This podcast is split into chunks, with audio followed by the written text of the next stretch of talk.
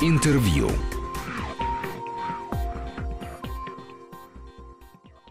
Студии Григорий Заславский. Добрый день. В конце сезона, летом, э, легко и приятно подвести итоги э, сезона, потому что в конце года в основном подводят финансовые итоги, а творческие все-таки привычно нам подводить в конце сезона. И вот музыкального в том числе. Я рад приветствовать в этой студии двух музыкальных критиков. Это Наталья Земянина. Здравствуйте. Добрый день. Да, чья книга дошла до Израиля, как мы следим внимательно, как э, ваша книжка путешествует по миру. И Сергей Бирюков. Здравствуйте, Сергей. Добрый день. Ну, кстати говоря, у вас в книжке там есть глава, посвященная Теодору Куриндису, который стал, естественно, одним из героев этого сезона в части творчества, но и одновременно фигурой, которую а, обсуждали не только музыкальные критики, но и те, кто, в принципе, следит за культурной политикой, потому что в конце сезона он объявил о том, что уходит из Перми. Судя по всему, в каком-то качестве он там все-таки останется. Во всяком случае, местные культурные чиновники обещают, что сотрудничество они не прерывают э, окончательно бесповоротно, но как руководитель он уходит, и уже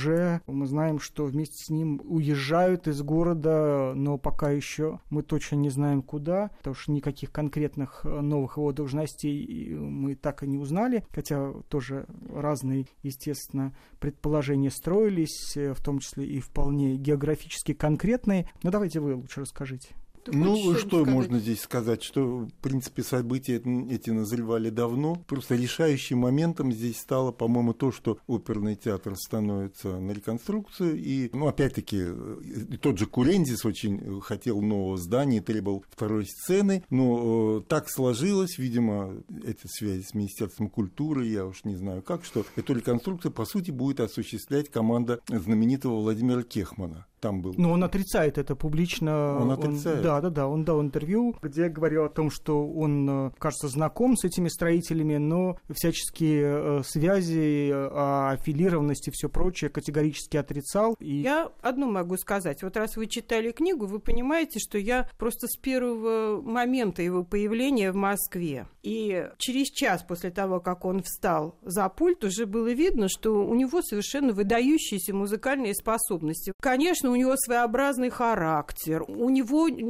другая какая-то культура музыкальная. Он знает несравненно больше музыкального материала, чем у нас проходит в консерватории. Ты согласен, Сережа? Вот сколько он поднял вещей, как он всем интересуется, как он загорается некоторые там его недруги говорят, нет, ну вы знаете, он так издевается над музыкантами, ему не позволят так на Западе работать. Да у моей подруги два сына, вот она живет в Израиле, мы вместе в музыкальной школе когда-то учились. Как только он им свистнет, они мгновенно летят в Пермь, только чтобы поработать с Курензисом. Меня просто потрясло, что мне один музыкант сказал из его оркестра. Он говорит, понимаете, я когда работаю с Курензисом, я понимаю, что я наконец делаю то, чему меня учили с самых ранних лет вот это служение музыки. Я забываю обо всем, я наконец понимаю, что я не зря учился. Это дорогого стоит. Конечно, всё-таки. да. Но вот э, для меня всегда остается очень э, сложным ответ на вопрос правильный. То есть, вернее, я считаю, что э, Михаил Ефимович Швыдкой, когда, будучи министром культуры, э, принимал неприятное для него решение относительно великого дирижера Евгения Федоровича Светланова, он был да. прав, к сожалению, потому что Светланов вообще не появлялся в России. Ну, что тут говорить? Да, там сейчас сказали про какие-то там жесткость с музыкантами. Ну, вот, например, известно, что один там дирижер, который э, руководил ГАСО после Светланы, он там стульями бросался и так далее. И тут э, вопрос, да, каждый может дирижер бросить стул, может быть. Но одному дирижеру это простится, потому что он великий, другому не простится. Да, вот я не знаю, не слышу ничего подобного про Курензиса, чтобы он бросался там стульями. Или, Нет, не бросается. Я видел его репетицию, да, да, да, да, да, они но... ему в рот смотрят. Да, и да, счастливы, да, да, да, что они с ним работают. Вот, ну, Хотя э... высокий он выжимает. Нет, Гриш, ну, это, нет, я... вообще нормально, что дирижер выжимает соки. Если режиссер да. не выжимает а все из актера, тогда Конечно. он неплохой режиссер. Да. Гриш, ну да. я не понимаю, к чему вы ведете. Вот я а, была на всех концертах, кроме Реквиема Верди. Я не знаю, может быть, mm-hmm. я просто не попала. Была, Там была такая давка, я не, просто не пролезла, не прорвалась. Кошмар. Я была на всех его концертах. Их было, по-моему, 6 или 7 за сезон в Москве. Ведь каждый каждый этот концерт был событием, ну, я не знаю. У нас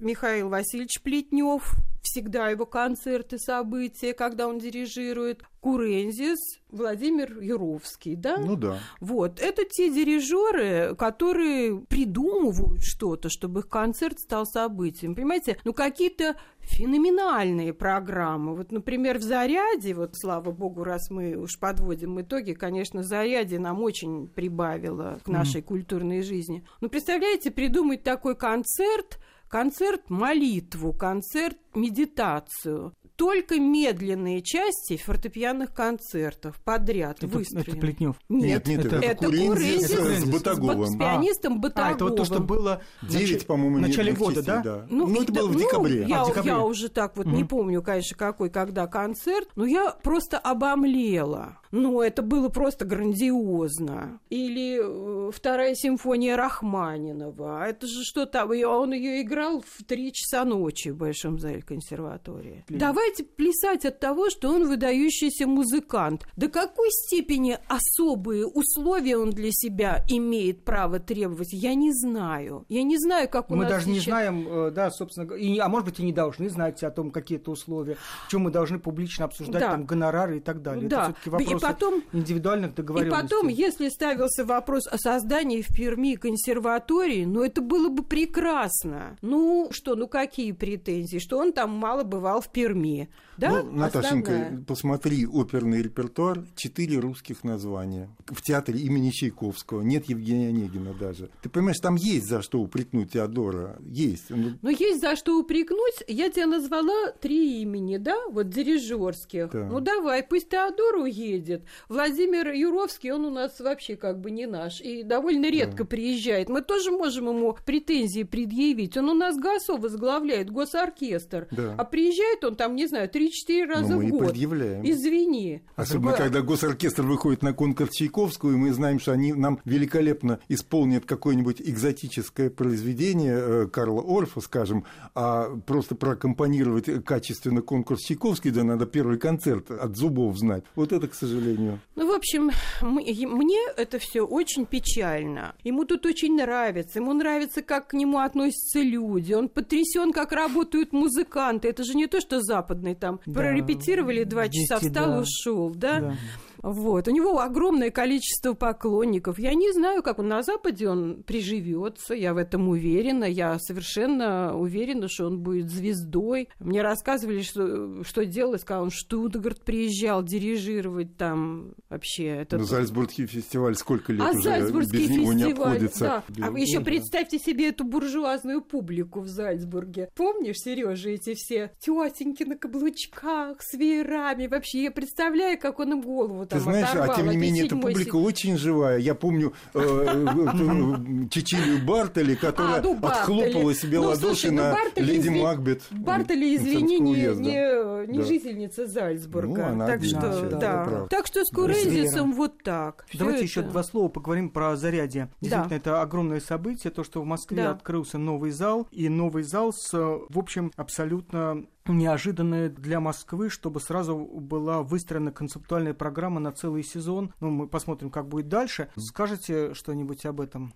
Ну, мне кажется, что это просто неожиданный, огромный подарок нам всем. Потому что мы знаем, во что у нас выливаются самые крупные инициативы, в которые вбухиваются огромные деньги, проекты и все такое. Поэтому был большой скепсис, честно скажу, у меня, например. Ну когда да, я, тоже подходил не верю, что там сезону, будет без да. микрофонов, без Ну, подзвучки. да, да. Но когда мы вот все это увидели, этот обойму, а главное обойму программ, да. тех же Как- Юровского, того же. Курензиса, а какие там джазовые программы, я на это не хожу, но я А просто какие вижу. Там, да. каких исполнителей они приглашают? Да, да. Да, ведь это же Ещё тоже все. щас Это же как э, нужно было за три года всем этим заниматься, и Да. то, что у них все это как это срослось, это Да. и то, что они там э, седьмого открылись, а с девятого там начали э, уже ежевечерние концерты, это, конечно, в общем, я бы так сказал, невиданное для Москвы событие. Все волновались. Просто молодцы. Команда Оли Жуковой молодцы. Вот Да. что я Да, могу только молодцы сказать по этому все. поводу. Девочки Да, работают ей бог, просто э, первоклассно да, там. дай все, бог. они же же из Дома музыки пришли. Да, да, да, да, да. Там прекрасная акустика. Вот это, это было самое главное. Вот как мы все психовали, когда большой зал консерватории ну, да. реставрировали. Как мы все боялись этого первого концерта, когда туда пришли. И там оказалось, что там все-таки хорошая акустика. Но я считаю, что она все равно потерялась, к сожалению. То есть, по моему ощущению, очень сильно потерялась по бокам. Нет, я так не считаю. И в заряде э, очень хорошая акустика. Еще когда нас в самом начале сезона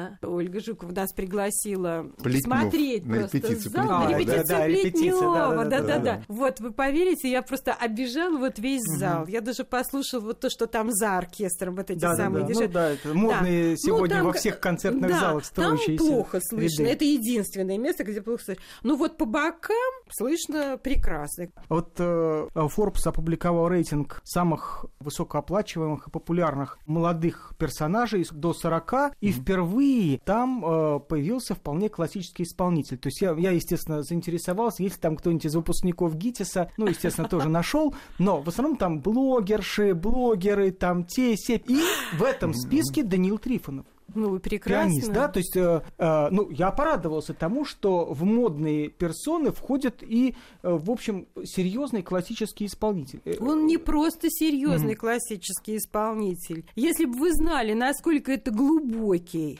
образованный человек, вот пригласите его когда-нибудь, чтобы он с вами поговорил. Он такой умный. Может, он не станет он, со мной говорить, он... если он такой умный, как вы говорите? Нет, вы знаете, он, же... он философ. Мне немножко жалко, что Даниил, когда играет, он действительно, у него такое выражение лица какое-то зверское, и над ним некоторые люди подсмеиваются. А я всегда говорю, зайдите к нему в артистическую, пожмите ему руку и посмотрите, какой у него прелестный, он красавец. Он такой приятный, такой воспитанный. Ну, вот так вот на сцене. Волосы у него так всегда адски висят там. А может быть, в этом секрет его популярности теперь уже не поймешь. Нет, я отношусь к нему с большой нежностью. Я с детства за ним слежу еще, когда он на маленьким выступал на конкурсе Скрябина. Изумительная игра, по-моему, четвертая премия у него была. А было ему лет 14 или 15.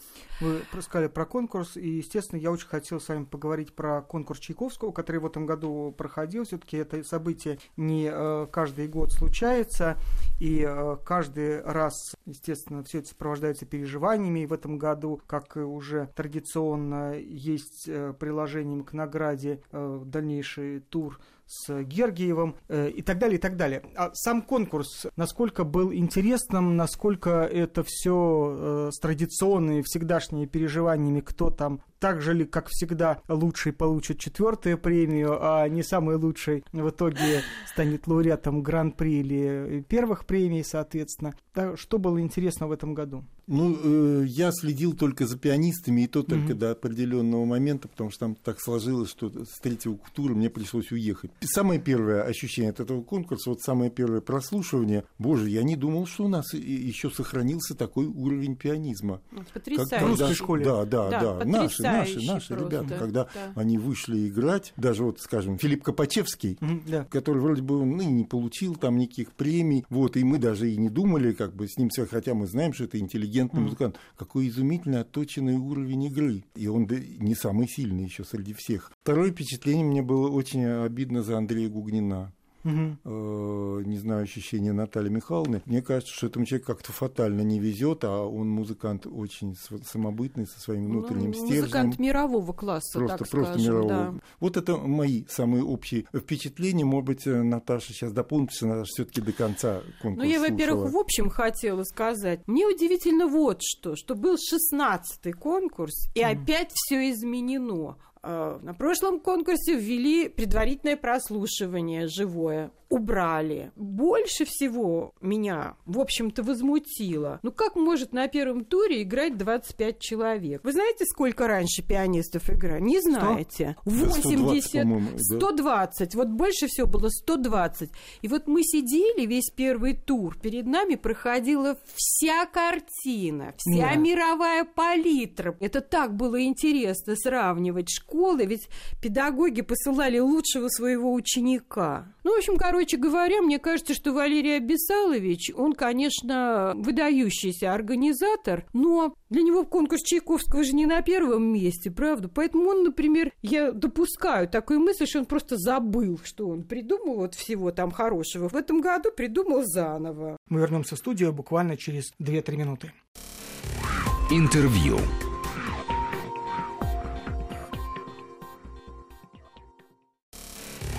Интервью.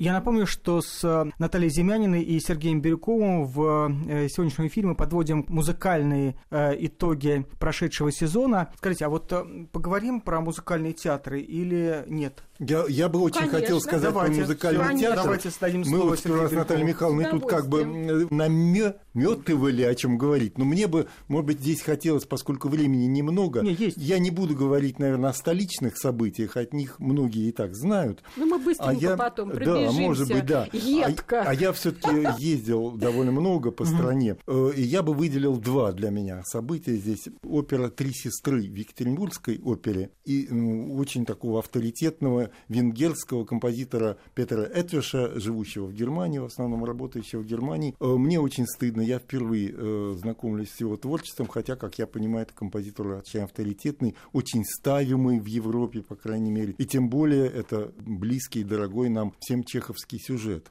Слушайте, у нас Катю Кабанову никто не исполнял сколько десятилетий, да, поэтому да. что тут? И что тут говорить, да. Да. И поэтому молодцы э, екатеринбуржцы, что они это сделали. Причем очень интересный спектакль.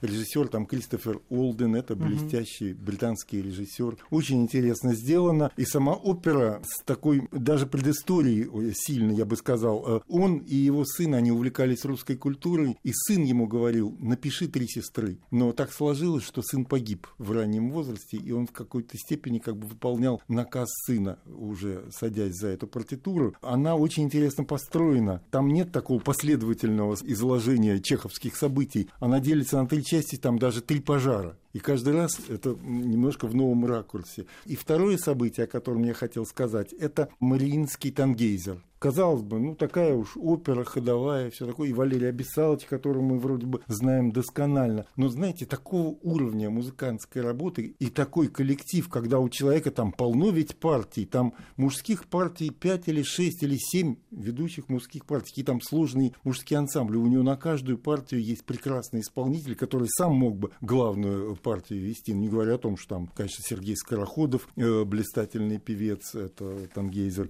там Анастасия Щеголева, кажется, да, она Елизавета. Вот такого уровня музыкант. Сценически она ничего особенного, она и поставлена в этом в концертном зале Мариинского театра. Так, можно было вообще обойтись без всей этой сцены, а оста- просто оставить одну музыку. Но я понимаю, что на самом деле Валерия Бесаловича, наверное, надо было отрепетировать как раз у него премьера в Байройте с Тангейзером. Он обкатал, но как блистательно это сделано. И более того, она, э, я наконец понял, о чем эта опера. Очень смешно будете смеяться, но это ведь опера о цензуре. И я вспомнил другого Тангейзера, которого 4 года назад погубили. Я не видел тот спектакль, я не буду его защищать, я не знаю. Нам сделали все, чтобы мы его не увидели. Но нельзя снимать спектакли, которые поставили серьезные люди, они отвечают за свою работу. Ты можешь его критиковать сколько угодно. И мне кажется, что это не зря Тангейзер. Я понял, что эта опера действительно она о цензуре. Ведь Тангейзер-то, он пришел со своим свободным голосом. Ему сказали, как ты смеешь так петь о любви?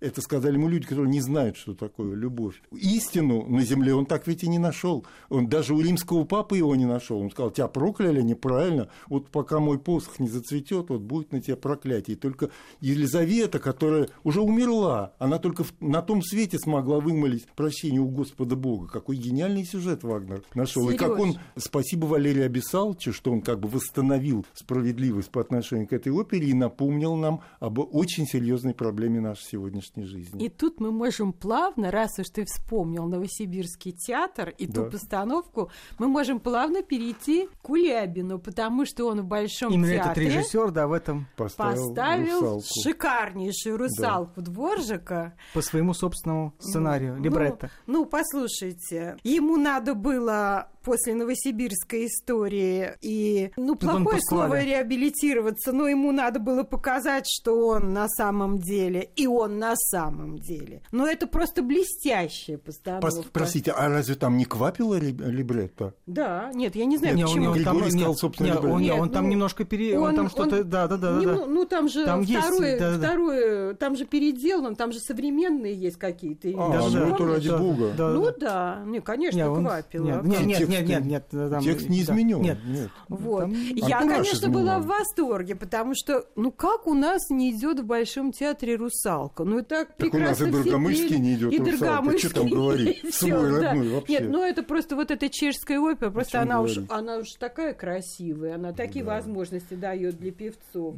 Ну а другая постановка в Большом театре меня очень расстроила. Это постановка Арье, а, Евгений Онегин, а, ради которой была снята с, замечательная постановка Дмитрия Чернякова. И я очень расстроена. Но вот э, Сергею Николаевичу, например, понравилось. Я бы хотел защитить эту оперу, потому что ее как-то единодушно все очень э, рьяно стали, извините за такое слово, мочить, конечно, да, но вот именно в данном случае это произошло. Э, я согласен, она действительно главный вот порог этой постановки, что он, видимо, брался за нее, не очень понимая, зачем он за нее берет. Ну, я не понимаю, что это прекрасная опера, замечательная музыка, но вот когда Черняков действительно брался за тот спектакль, он понимал, что он хотел сказать. Я не знаю, понял ли я его правильно. Мне всегда говорили, ну как же, там же в центре всей постановки стол. Ну, это очень важно, конечно, в центре всей постановки стол. Мне кажется, он все-таки немножко другие и более какие-то психологические, конечно. человеческие вещи хотел сказать. Он, э, собственно, это вот мысль, что все это лишние люди. Это, она мысль-то известная уже лет 200 примерно. Но так выразительно показать, что это изломанные неврастенники, которым действительно некуда себя в этой жизни девать. И, Татья... и мы им, Сережа, да. тоже сострадали, правда? Конечно, мы сострадали конечно, этим героям. Конечно, конечно. А, а в этом спектакле? А в этом ну... спектакле такой идеи нет. Он подошел к этой опере, опера чудесная. Ну дай-ка я немножечко, так сказать, поиронизирую над этим вот сельским духом. Отсюда вот эта пародия на вот эти все сельские праздники, ряженые там и все такое прочее. Ну, с другой стороны, какая работа хора, а какая работа Сохиева? Очень вдумчивая работа. По сути, он внутри этой оперы выстроил симфонию. Сереж, а вот да. давай вспомним другую дирижерскую работу, вот, кстати, блестящую, в театре Станиславского Немировича Данченко, где была премьера «Влюбленного ангела». Влюблен да. дьявола. А, ой, «Влюбленного дьявола», конечно, дьявола, простите, да, да. ради бога.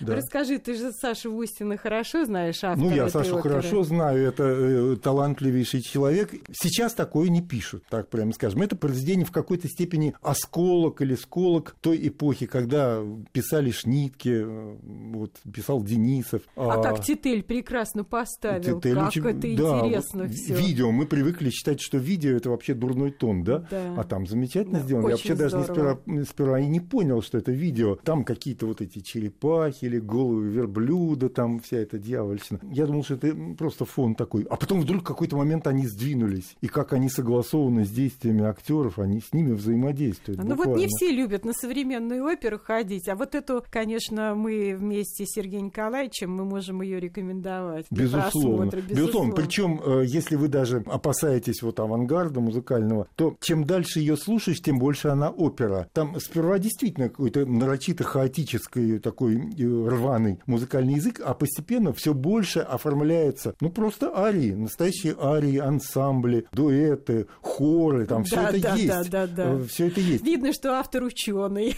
Автор не только ученый, но он очень умело выстроил драматургию этого дела. Ну, а потом она все-таки достаточно компактная по размеру. Это полтора часа, по-моему, всего. А вот звучания. следующая премьера у них была, по-моему, очень неудачная, потому да? что этот сезон, э, это было столетие, сотый сезон э, этого театра музыкального замечательного. И Андрей Кончаловский поставил Отелло. И, конечно, я была очень расстроена, потому что я шла, питая какие-то надежды, что это будет грандиозный европейский спектакль. Ну, ничего не получилось из этого. Вот это было мое большое расстройство, потому что я очень переживаю за этот театр, который сейчас тоже переживает не самые спокойные времена. Мне тоже кажется, что это он взялся за задачу, где не имея какой-то четко поставленной цели, и вдруг в середине достаточно традиционного спектакля ему пришло в голову развивать вот эту вот такую антитоталитаристскую тему, она возникла внезапно. Да, вдруг все время, то время а, шекспировское меняется на э, время э, Муссолини. Будем надеяться на будущее более яркие постановки. Ну, хочется пожелать этого. Да, и этому театру, и всем другим.